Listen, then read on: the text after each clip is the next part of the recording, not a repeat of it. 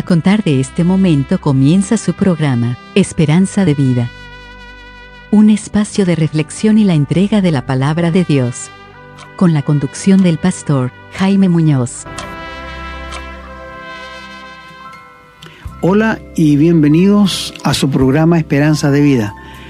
Una vez más para nosotros es muy grato poder contar con su sintonía y de traerles la palabra de Dios porque aquí, como hemos dicho otras veces, no traemos pensamientos de hombre. Y por esto cuando el hermano les dice que busquen lápiz y papel para anotar dónde leímos y de qué hablamos, para que ustedes tengan fundamento sobre estas cosas. Así que estamos contentos una vez más de contar con su sintonía y esperamos que se queden, porque hoy día vamos a tratar un tema muy interesante, gracia versus la ley. ¿Qué tiene que ver la gracia con la ley? Porque también hay demasiada confusión en cuanto a esto y queremos nosotros enseñarle y mostrarle qué dice la Biblia. Hermano Renato, él está conmigo como siempre y él me acompaña en todos estos programas. Así es, hermano. Con un gusto de saludar a todas las personas que nos escuchan. Muy contento de que estén otra vez escuchando estos programas de crecimiento, de enriquecimiento, de fortalecimiento de la fe, de la relación con el Señor. El que da la fe es el Señor, el Espíritu es el que la sostiene, pero somos nosotros los que abrimos o cerramos la puerta. El Señor no obliga a nadie. Así es que sabemos, y lo conversábamos hoy día en la hora de almuerzo con mi hermano acá, que sabemos que los que hemos nacido de nuevo, los que somos hijos de Dios, seguimos teniendo la naturaleza carnal.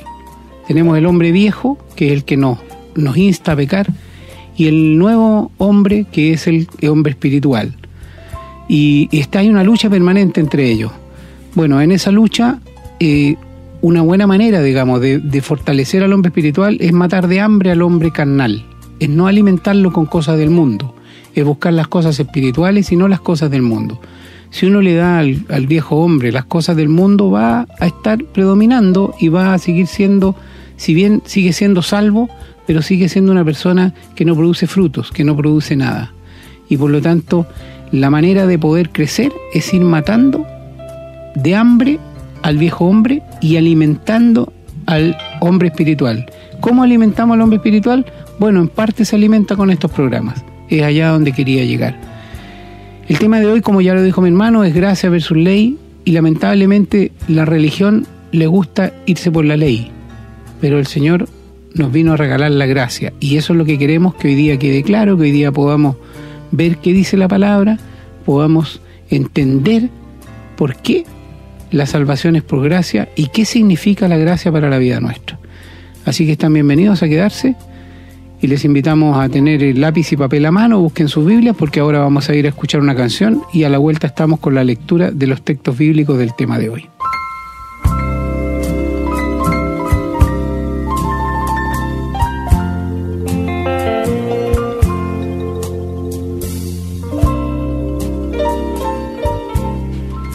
Bien, ya estamos de regreso. Espero que tengan sus Biblias a mano. Y por favor, ábranla en el libro de Levítico, en el Antiguo Testamento, capítulo 18, y vean que el versículo 4 dice, Mis ordenanzas pondréis por obra y mis estatutos guardaréis, andando en ellos. Yo, Jehová, vuestro Dios. Vamos ahora al libro de Ezequiel, capítulo 20. Y vamos a la lectura de los versículos del 10 al 13. Dice la palabra. Los saqué de la tierra de Egipto y los traje al desierto, y les di mis estatutos y les hice conocer mis decretos, por los cuales el hombre que los cumpliere vivirá. Y les, les di también mis días de reposo, para que fuesen por señal entre mí y ellos, para que supiesen que yo soy Jehová que los santificó. Mas se rebeló contra mí la casa de Israel en el desierto, no anduvieron en mis estatutos y desecharon mis decretos por los cuales el hombre que los cumpliere vivirá, y mis días de reposo profanaron en gran manera. Dije, por tanto, que derramaría sobre ellos mi ira en el desierto para exterminarlos. Bien, vamos a continuar ahora en el Nuevo Testamento, en el Evangelio de San Juan, capítulo 1, y vamos a lectura los versículos 16 al 18. Dice la palabra, porque de su plenitud tomamos todos y gracia sobre gracia, pues la ley por medio de Moisés fue dada, pero la gracia y la verdad vinieron por medio de Jesucristo. A Dios nadie le vio jamás. El unigénito Hijo, que está en el seno del Padre, Él le ha dado a conocer. Vamos por favor ahora al libro de los Hechos de los Apóstoles, capítulo 13, los versículos del 37 al 41. Dice la palabra. Mas aquel a quien Dios levantó no vio corrupción. Sabed pues esto, varones hermanos, que por medio de él se os anuncia perdón de pecados, y que de todo aquello de que por la ley de Moisés no pudisteis ser justificados, en él es justificado todo aquel que cree. Mirad pues que no venga sobre vosotros lo que está dicho en los profetas. Mirad, oh menospreciadores, y asombraos y desapareced, porque yo hago una obra en vuestros días, obra que no creeréis si alguien os la contare. Vamos a seguir en la carta a los romanos, capítulo 2, los versículos del 17 al 29. Dice la palabra. Y aquí tú tienes el sobrenombre de judío y te apoyas en la ley y te glorías en Dios y conoces su voluntad e instruido por la ley apruebas lo mejor y confías en que eres guía de los ciegos, luz de los que están en tinieblas, instructor de los indoctos, maestro de niños que tienes en la ley la forma de la ciencia y la verdad. Tú pues que enseñas a otro, ¿no te enseñas a ti mismo? Tú que predicas que no se ha de hurtar, ¿hurtas? Tú que dices que no se ha de adulterar, ¿adulteras? Tú que abominas de los ídolos, ¿cometes sacrilegio? Tú que te jactas de la ley, con infracción de la ley deshonras a Dios? Porque como está escrito, el hombre de Dios es blasfemado entre los gentiles por causa de vosotros. Pues en verdad la circuncisión aprovecha si guardas la ley. Pero si eres transgresor de la ley, tu circuncisión viene a ser incircuncisión. Si pues el incircunciso guardare las ordenanzas de la ley, ¿no será tenida su incircuncisión como circuncisión? Y el que físicamente es un circunciso, pero guarda perfectamente la ley, te condenará a ti, que con la letra de la ley y con la circuncisión eres transgresor de la ley. Pues no es judío el que lo es exteriormente, ni es la circuncisión la que se hace exteriormente en la carne, sino que es judío el que lo es en lo interior, y la circuncisión es la del corazón, en espíritu, no en letra, la alabanza del cual no viene de los hombres, sino de Dios. Vamos ahora al capítulo 3, los versículos del 21 al 24.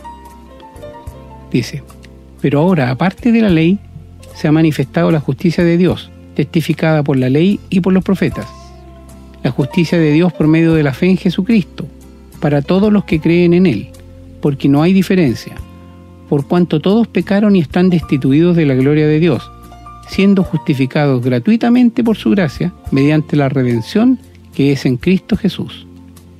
Vamos ahora al capítulo 4, estamos en Romanos, los versículos 13 al 16, dice, porque no por la ley fue dada a Abraham o a su descendencia la promesa de que sería heredero del mundo, sino por la justicia de la fe. Porque si los que son de la ley son los herederos, van a resulta la fe y anulada la promesa. Pues la ley produce ira, pero donde no hay ley tampoco hay transgresión. Por tanto, es por fe, para que sea por gracia, a fin de que la promesa sea firme para toda su descendencia, no solamente para la que es de la ley, sino también para la que es de la fe de Abraham, el cual es Padre de todos nosotros. En el capítulo 6, versículo 14 dice la palabra, porque el pecado no se enseñoreará de vosotros, pues no estáis bajo la ley, sino bajo la gracia. Bien, vamos ahora a Gálatas, capítulo 2. Vamos a la lectura de los versículos de los versículos 19 al 21. Dice la palabra, porque yo por la ley soy muerto para la ley, a fin de vivir para Dios. Con Cristo estoy juntamente crucificado y ya no vivo yo, mas vive Cristo en mí. Y lo que ahora vivo en la carne, lo vivo en la fe del Hijo de Dios, el cual me amó y se entregó a sí mismo por mí. No desecho las gracias de Dios, pues si por la ley fuese la justicia, entonces por demás murió Cristo. Y el último texto en Gálatas también, 3, versículo 10 dice, porque todos los que dependen de las obras de la ley están bajo maldición, pues escrito está, Maldito todo aquel que no permaneciere en todas las cosas escritas en el libro de la ley para hacerlas. Muchas gracias, querido hermano, por la palabra de Dios, tan clara como siempre y tan entendible. Así que creo que hoy día tenemos un programa una vez más bien sencillo al oído de ustedes para que puedan comprenderlo. Así es, hermano. Bueno, como siempre usted nos explica las cosas bastante claras, así que vamos a ir ahora a una pausa, vamos a poner una canción y a la vuelta estamos con el desarrollo de este tema.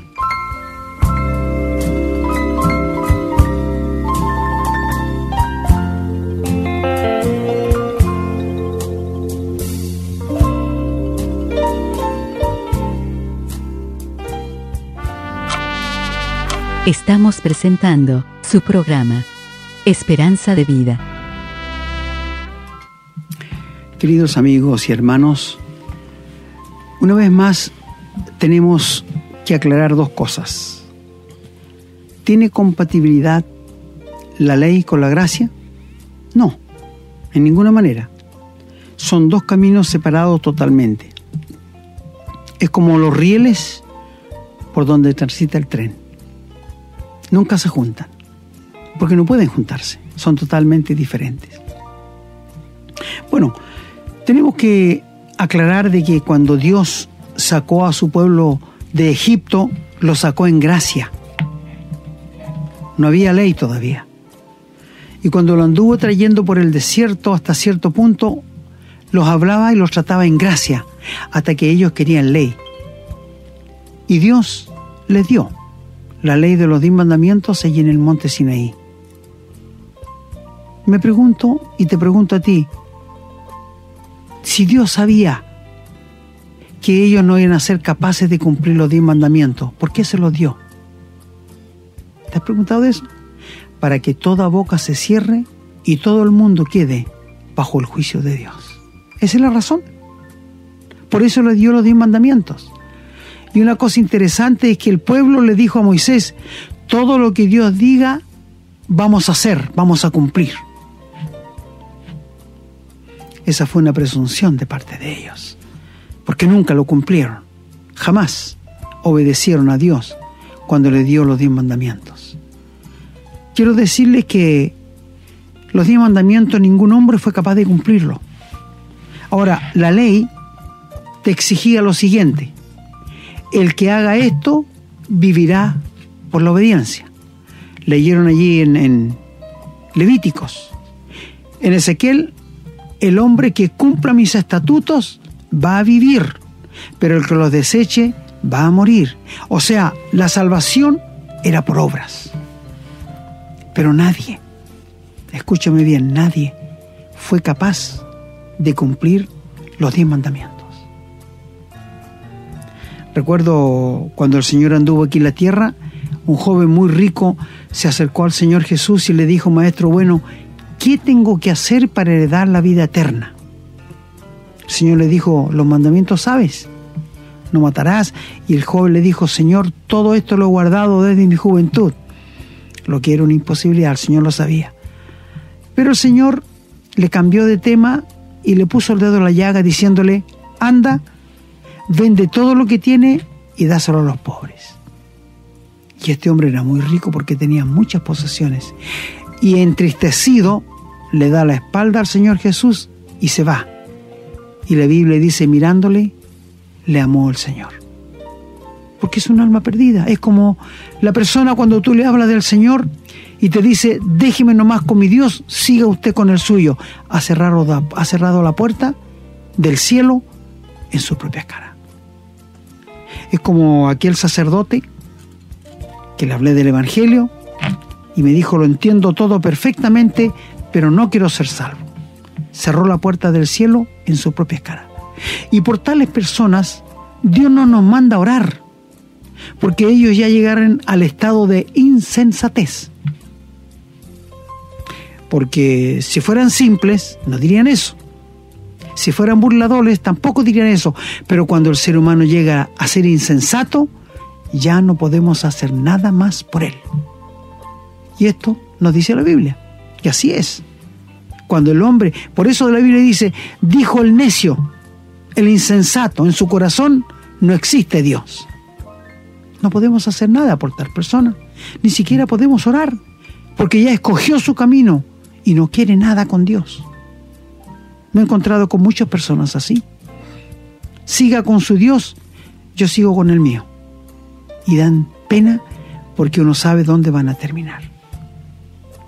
Bueno, los judíos cuando recibieron los diez mandamientos estaban muy contentos, sin saber que iban a ser incapaz de obedecer a Dios. Claro, hay excepciones en el Antiguo Testamento de hombres muy sinceros, muy devotos con Dios, que nunca cumplieron los diez mandamientos, pero trataron hasta el final de hacerlo. Y aquellos hombres los vamos a encontrar en el cielo. ¿Sabían ustedes? Porque los mandamientos de Dios para el hombre son inalcanzables. Entonces, cuando Dios vio que ningún hombre era capaz de cumplir los diez mandamientos y obedecer a Dios, por esto dice, para que todo el mundo quede bajo condenación.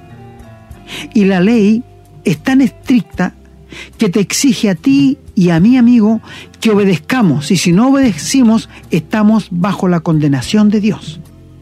Esto lo dice la Biblia. ¿No dice la Biblia que todos los que dependen de las obras de la ley están bajo maldición? Claro. ¿Por qué? Porque nunca la van a poder cumplir. Jamás van a poder cumplir los diez mandamientos, porque el ser humano es incapaz de hacerlo. Así que, querido amigo, eh, la ley fue dada para los transgresores. Ahora, ¿qué hace la ley al ser humano?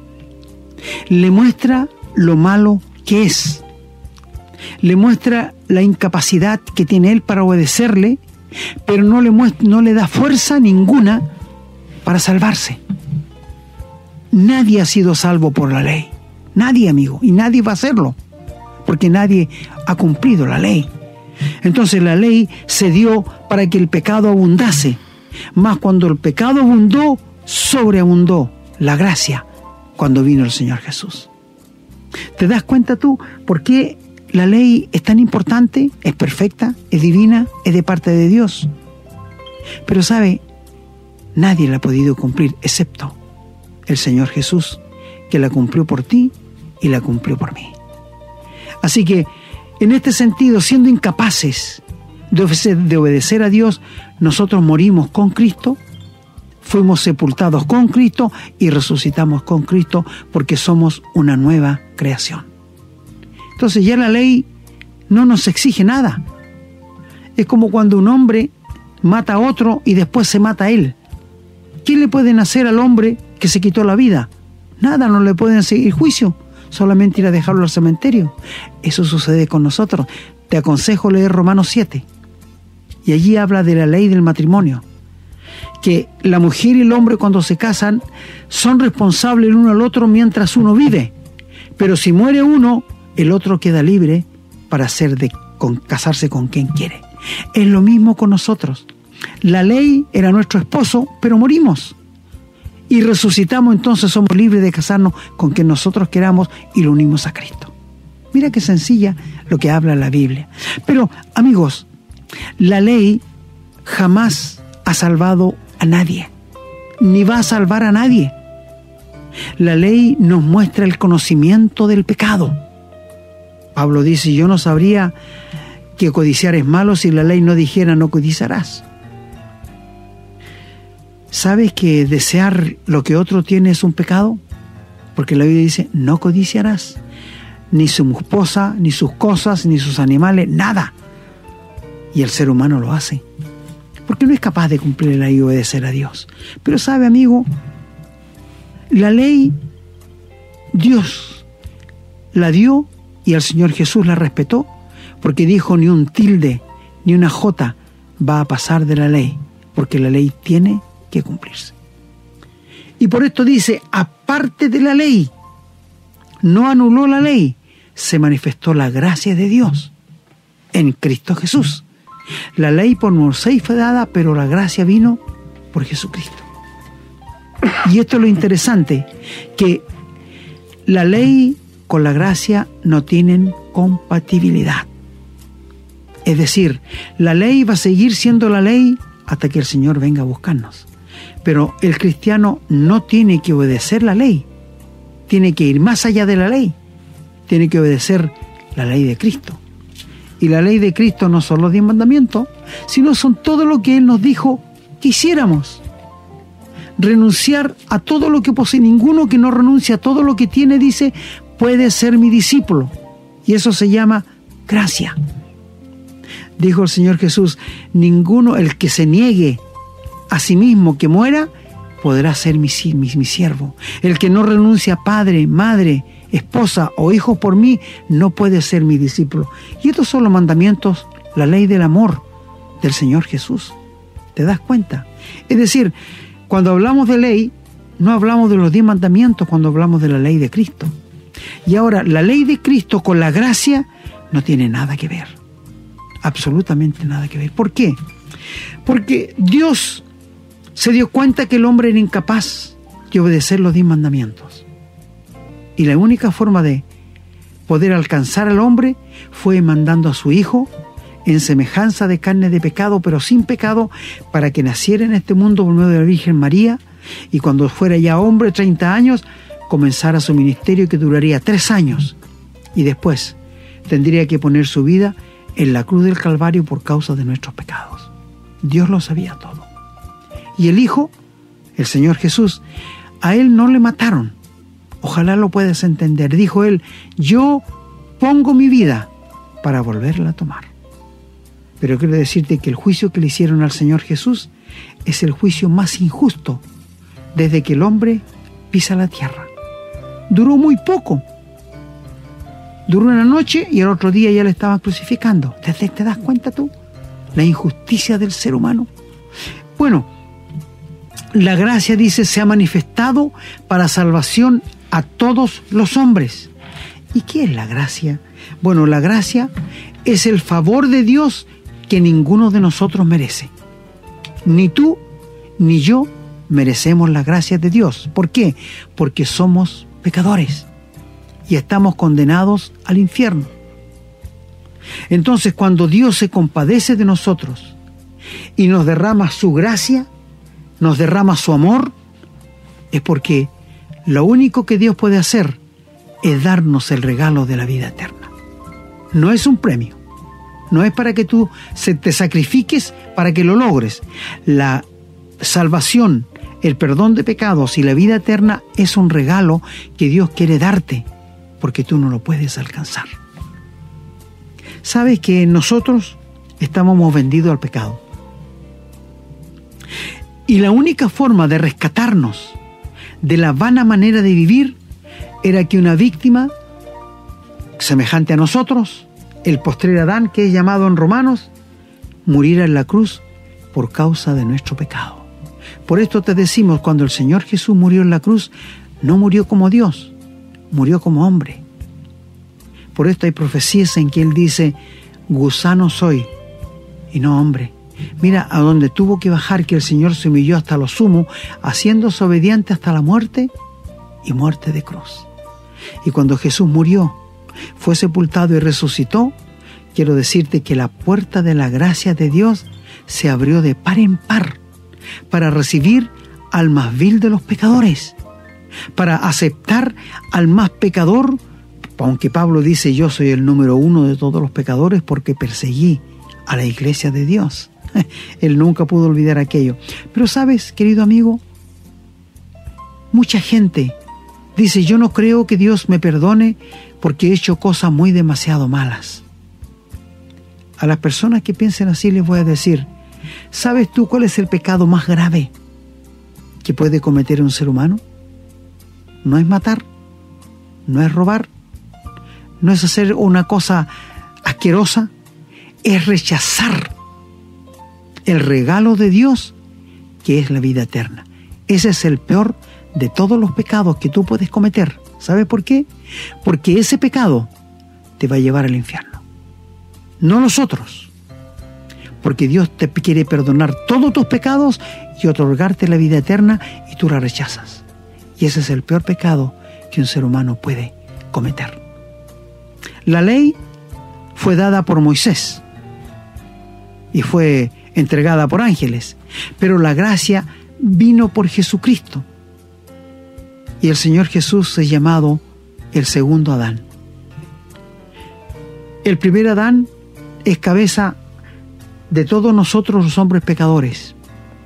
Por esto dice la Biblia que el hombre pecó y fue echado fuera del cielo o del Edén. Y de allí en adelante Dios procuró atraer el hombre así, pero nunca lo logró. ¿Por qué? Porque el hombre es malo desde su juventud. ¿Te acuerdas cuando destruyó al ser humano con el diluvio? ¿Por qué lo hizo? Porque el hombre no quiso entender el amor de Dios. ¿Te acuerdas cuando destruyó Sodoma y Gomorra? ¿Por qué? Porque el hombre no quiso entender la santidad de Dios. Mis amigos, ¿por qué piensas tú que Dios destruyó a los israelitas mayores de 20 años cuando anduvo 40 años en el desierto vagando? Y miren, esto es lindo que Él no les abandonó. Siguió la nube en el día y siguió la llama de fuego en la noche para darles calor no les abandonó, pero sí murieron todos aquellos que desobedecieron a Dios, que dudaron de la palabra de Dios y que no quisieron creerle. Y cuando murió toda aquella generación, los hijos de ellos entraron a la tierra de Canaán, pero ellos no pudieron entrar, porque Dios así lo había establecido. Y Moisés tuvo que acompañarles 40 años, vagando en el desierto, hasta que murió toda esa generación nunca se, nunca se les hinchó el pie, nunca se enferma. ¿Te fijas que es poderoso Dios? Y que es amoroso. Dios podía haberlo dejado y haberlo soltado en el desierto solo, pero no lo hizo. Los acompañó, porque ellos eran como ovejas sin pastor. Entonces, cuando llegamos a ver qué compatibilidad tiene la gracia con la ley, ninguna. Ninguna. La ley te condena, la gracia te salva. Si hay personas que están escuchando en este momento y ellos piensan que por la ley se van a salvar, quiero decirte que la Biblia dice, donde lo leyó nuestro hermano en Gálatas 2.20, todos los que dependen de las obras de la ley están bajo maldición. ¿Por qué? Porque nunca van a poder cumplirlas. Jamás.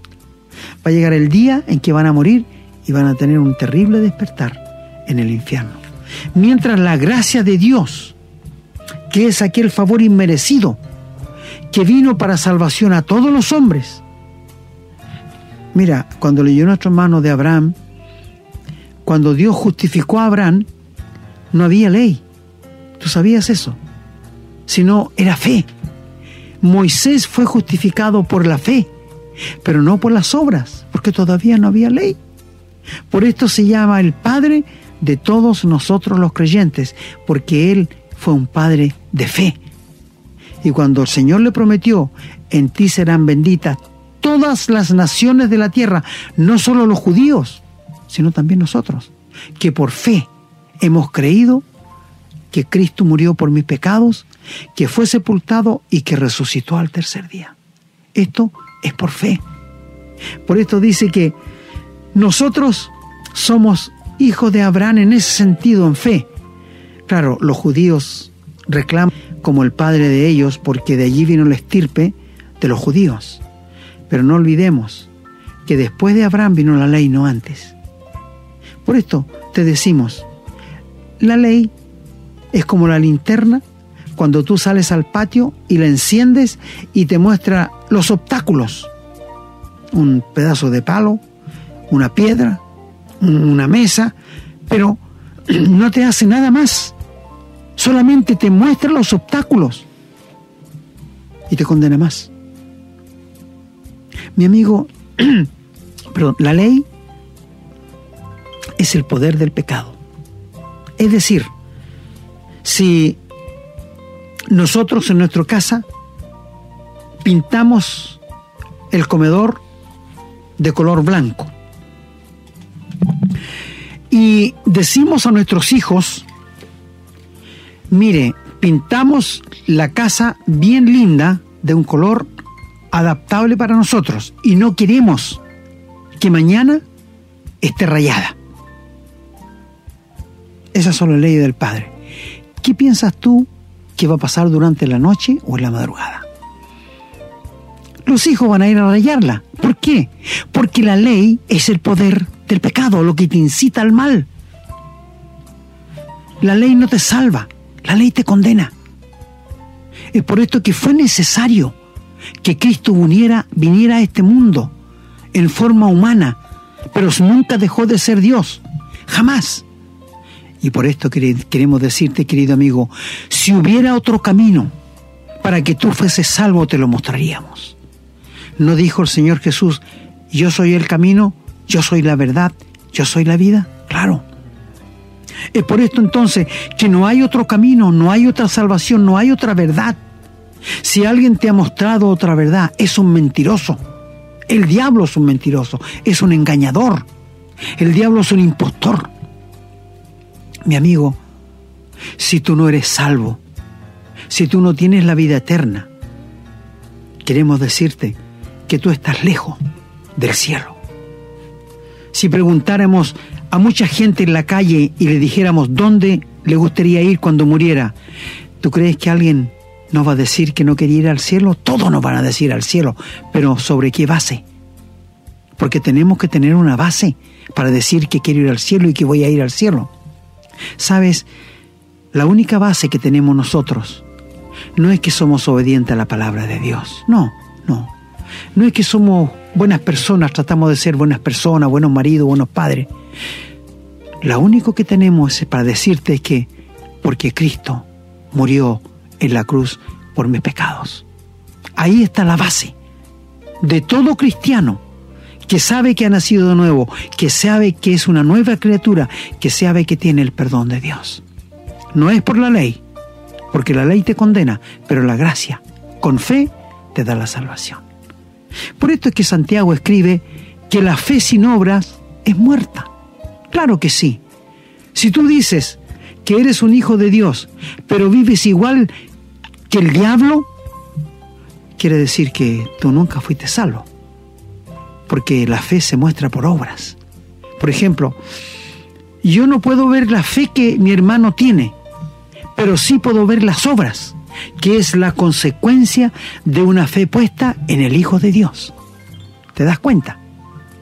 Por eso se dice que si alguien ha confesado a Cristo como Salvador y no ha nacido de nuevo, y él cree tener la vida eterna y sus obras siguen siendo las mismas de antes, es una fe vana.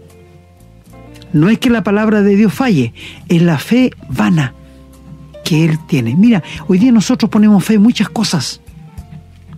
Hay gente que tiene fe en un santo, que tiene fe en, en, una persona. Es decir, hay tantas cosas.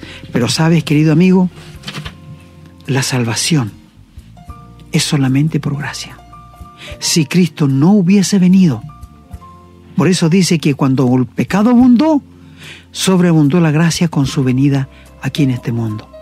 Y si tú quieres ser perdonado, si tú quieres tener la vida eterna, si tú quieres tener un lugar en el cielo, no va a ser por otro medio que no sea la gracia de Dios. Porque la gracia se ha derramado para salvación a todos los hombres.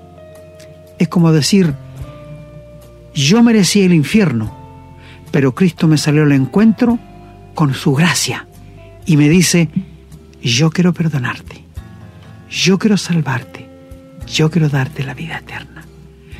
Y amigo, eso es gracia, un favor que no merecía, pero que Dios se alegra, se contenta en darlo. Por esto la Biblia dice que hay gozo en el cielo por un pecador que se arrepiente, que por, por 99 justos que no necesitan de arrepentimiento.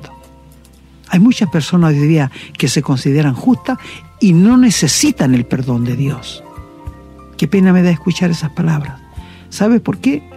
Porque Dios, mientras el pecador no se ponga donde tiene que ponerse humillado frente a la gracia de Dios por causa de sus pecados, nunca va a alcanzar la salvación de Dios.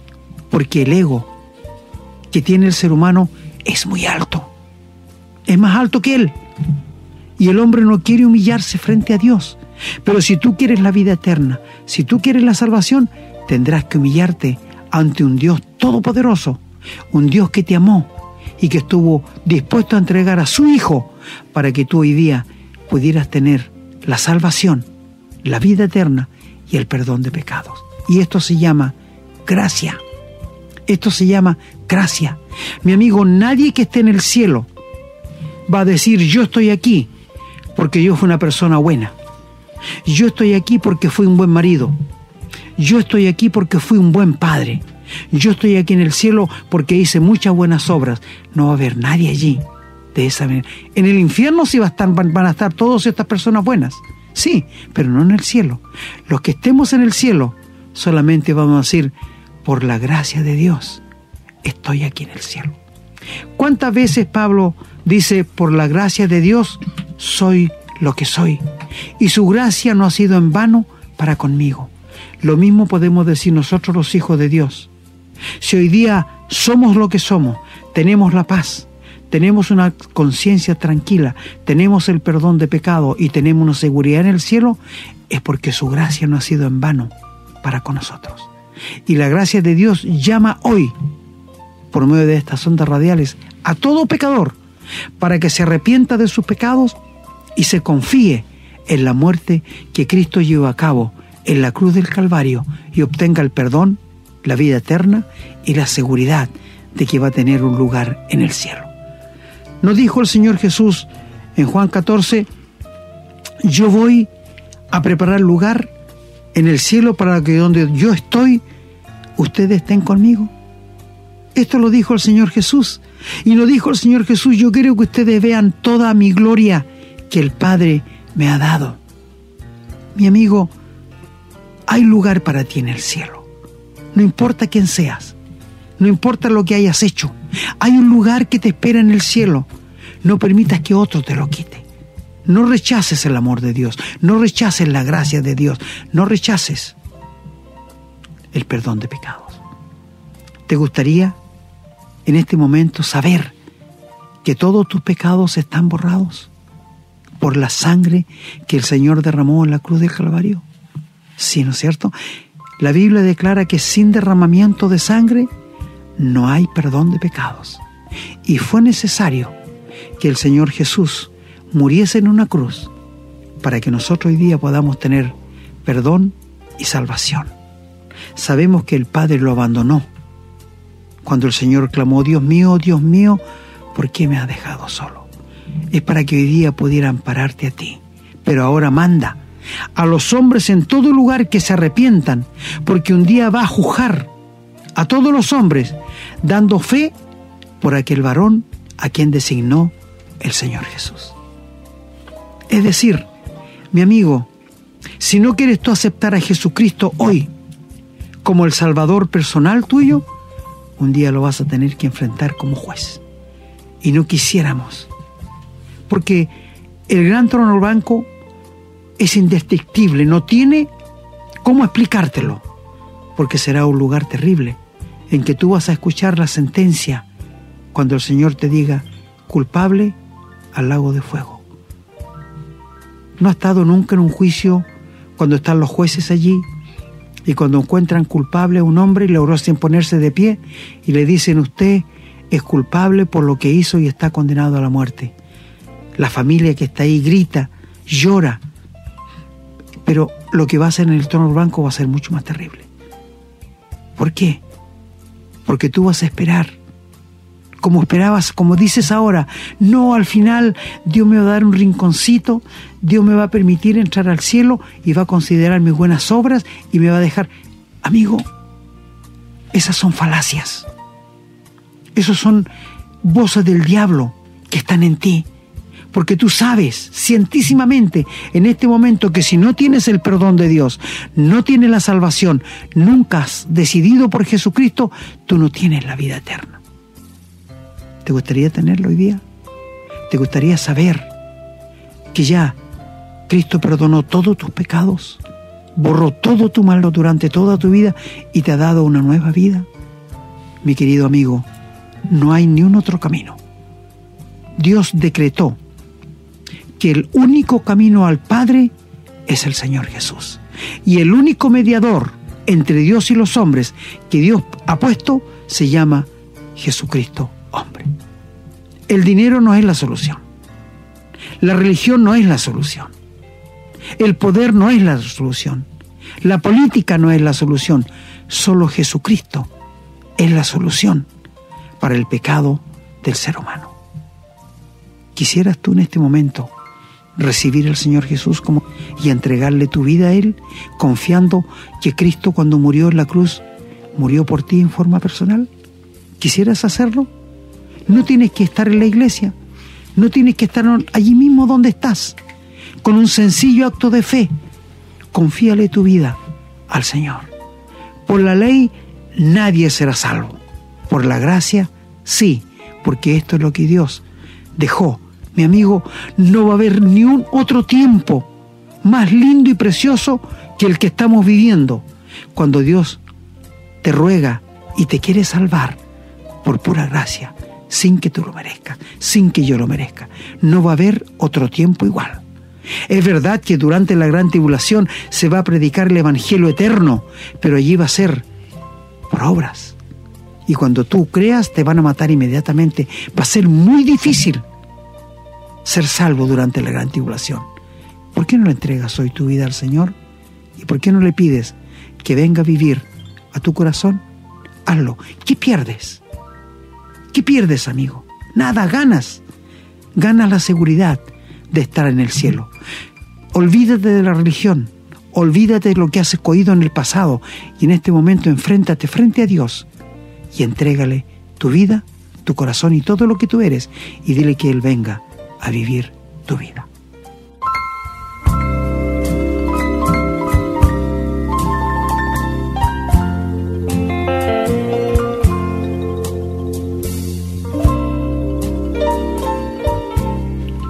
Bien, hemos llegado al término de un nuevo programa que esperamos haya sido claro, que haya sido lo suficientemente entendido por cada uno de nuestros auditores, porque eh, nuevamente nos vemos en la necesidad de apuntar contra la religión, porque la, la gracia está separada de la religión. La religión, todas las religiones del mundo ofrecen salvación por obras. Hay que hacer esto, hay que hacer lo otro, hay que hacer lo de más allá. Pero el Señor dijo otra cosa. Él vino a hacernos un regalo. Puso una sola condición el Señor, que creyéramos. Nada más.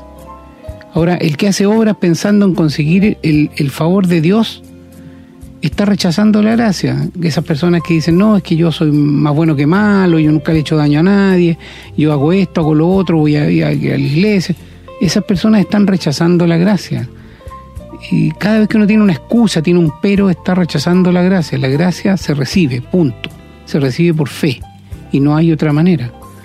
Así es que, bueno, espero que hayan entendido. Ahora, a los inconversos les cuesta entender que la salvación es por gracia.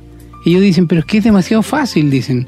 No, o sea, o sea, yo me arrepiento de todo y, y mis pecados son perdonados y, y, los pecados de ahora, sí, pero eso es demasiado fácil. Por eso es tan fácil, ¿por qué no lo hacen?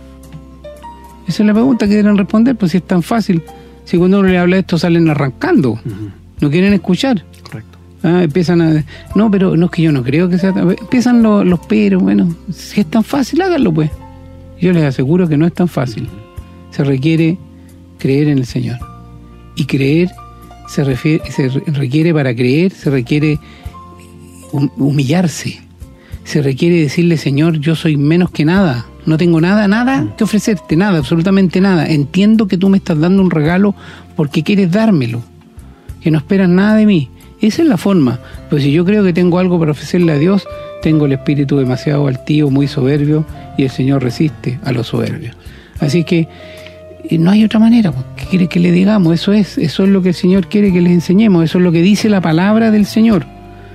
Y si alguien no lo entiende, bueno, si el Señor dice que por Cristo nos perdona los pecados y Cristo dice que lleva nuestras cargas, bueno, ¿qué más podríamos esperar? ¿Qué regalo mejor? Poder vivir una vida en paz. Por eso que siempre hablamos de la paz que el Señor da, no la conoce el mundo, no es la paz del mundo, no es esta paz de que no hayan guerra. Es una paz de una vida de paz, que es diferente, aunque haya una guerra en el mismo país donde uno está. Es una paz diferente, uno sabe que está bajo el control, bajo la protección, bajo el dominio de Dios, porque si llamamos a Dios, lo llamamos Padre, es porque somos sus hijos. ¿Y qué padre deja a su hijo votado? Nadie. Y menos el Señor que es el único confiable, el único fiel. Y por eso a Dios lo alabamos, lo bendecimos, lo glorificamos y le damos gracias por todas y cada una de las cosas que Él nos da cada día de vida. Cada respiro, cada latido del corazón está sostenido por el Señor. Y nada, absolutamente nada puede pasarle a un hijo de Dios si el Señor no lo permite. Qué seguridad tan grande. Y todo eso se recibe por gracia. Así es que, tristemente, es la vida de una persona que, ofreciéndosele este regalo, lo rechaza. Bien, me despido yo con mucho cariño, esperando que el Señor los bendiga. Hasta un próximo programa, si el Señor así lo quiere, hermano. Gracias, querido hermano. Es verdad, eh, para ser un hijo de Dios tú tienes que humillarte frente al Señor Jesús y creerte que, eh, bueno, creer realmente que no eres menos que nada y rendirte en las manos del Señor Jesucristo, si quieres ser salvo. Es verdad, muchas personas dicen, yo no creo que sea tan fácil. Bueno, ellos es una excusa que tienen, pero no es que ellos entiendan o crean que es tan fácil. Mi amigo, la gracia de Dios dice que se ha manifestado para salvación a todos los hombres, sin distinción de credo ni raza. Pero los que no pasen por la cruz de Cristo nunca van a llegar al cielo. No seas tú uno de ellos. Cree en Jesucristo y ríndele tu vida en este momento. Será hasta una próxima. Hemos presentado su programa, Esperanza de Vida, un espacio de reflexión y enseñanza para la vida cristiana. Nos gustaría volver a contar con su sintonía. Que tengan un muy buen día.